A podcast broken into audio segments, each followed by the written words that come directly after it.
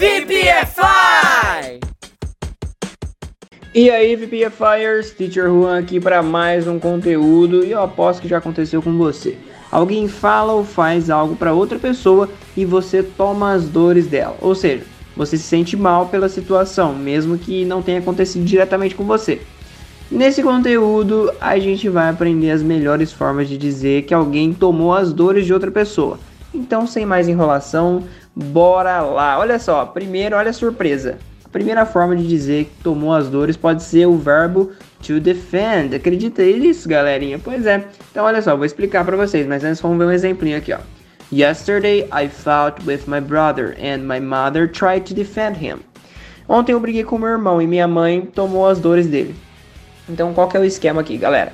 O verbo defend, na maioria das vezes, vai significar defender mesmo. Tanto é que ele é até parecido, né? Defend. É, ele pode ser defender sim, mas se colocar no contexto certo, a gente pode traduzir ele como tomar as dores. Porque quem defende alguém, querendo ou não, tomou as dores da pessoa, né? Então, além de servir bem para a ocasião, o defend ele é um verbo muito fácil de usar e fácil de lembrar, tá?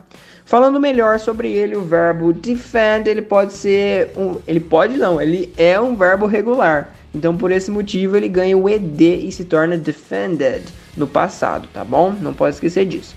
Vamos ver mais um exemplo aqui com o verbo defend, ainda no sentido de tomar as dores, para você entender melhor ainda como é que funciona. Olha só. Uh, you're always defending her. Você sempre tomando as dores dela, ou você está sempre tomando as dores dela. E esse foi o primeiro tomando as dores aí com o uso do verbo defend. Mas não para por aí não, a gente vai ver agora uma expressão que você pode usar para indicar esse tipo de situação também. Ela tem até um pouco a ver com a expressão em português, mas vamos lá, olha só. Que é a expressão take somebody's side, que é ficar do lado de alguém. Então olha só o exemplo antes de eu explicar como é que funciona. Do you need to take your father's side every time? Então você precisa tomar as dores do seu pai toda vez? Então essa expressão é traduzida diversas vezes por ficar do lado de alguém, no sentido de apoiar alguma decisão. Decisão? O que é decisão? Me diz, me diz. Alguma decisão. Mas se for colocar no contexto certo, também pode ser traduzida por tomar as dores de alguém. Afinal, quando alguém fica do seu lado, também está tomando suas dores, né? Te dando razão diante daquela, daquele problema ou daquela discussão. Então, se alguém está discutindo com você e alguém fica do seu lado, outra pessoa fica do seu lado, ela está tomando suas dores né? Tá te dando razão e falando, não, você tá certo e outra pessoa tá errada, tá tomando suas dores. Então agora que você já viu como é que funciona tanto o verbo defend quanto a expressão take somebody's side no sentido de tomar as dores, entendeu que é, é uma questão de sentido, né, galera? Inclusive vocês, querendo ou não, aprenderam quatro expressões, porque cada uma dessas expressões aqui significa duas coisas. Então, ficar do lado de alguém e tomar as dores, né? Take somebody's side e também o to defend também pode vir no contexto de tomar as dores, vai depender aí da, da interpretação da frase, né? Mas é isso aí mesmo.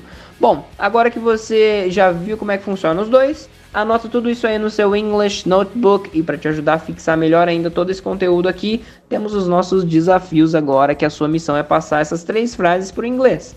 E todas as correções estão na nossa plataforma exclusiva. Além das correções, também tem lá vídeos, textos, áudios para você estudar inglês todo dia e aprender isso aí de uma vez por todas. Então, bora lá para os desafios, vamos ver se você consegue fazê-los. Então, olha só. Primeiro, pare de tomar as dores do seu amigo.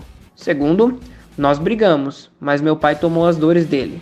E terceiro, você está tomando as dores do seu marido, certo? E é isso, galerinha. É isso. Façam esses desafios, façam suas próprias falhas usando essa, essa expressão e esse verbo. Treinem bastante and see you in the next content.